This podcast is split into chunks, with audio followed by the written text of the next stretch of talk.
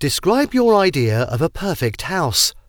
You should say where it would be, what it would be like, how special it would be, and explain why it would be perfect for you.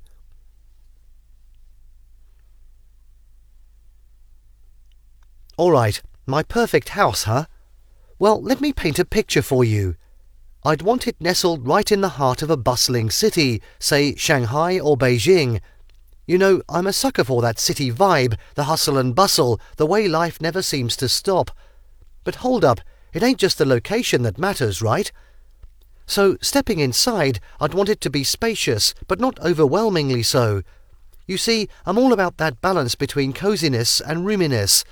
I'd go for an open plan design where the kitchen melts into the living room, fostering that sense of togetherness. And oh, I can't forget a study room. It's a must. It'd be my little sanctuary where I can hunker down, focus on my studies, or just devour a good book.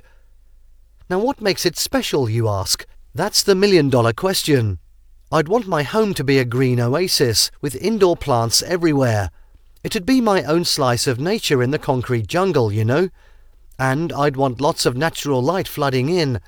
It just makes everything feel so bright and optimistic. Why perfect for me, though? Well, I'm a city boy at heart, but I also crave that touch of nature. This house, it'd be my perfect blend of urban life and tranquility. Plus, being a student, the study room would be perfect for me to focus on my academics. So yeah, in my book, it'd be the dream pad, no doubt.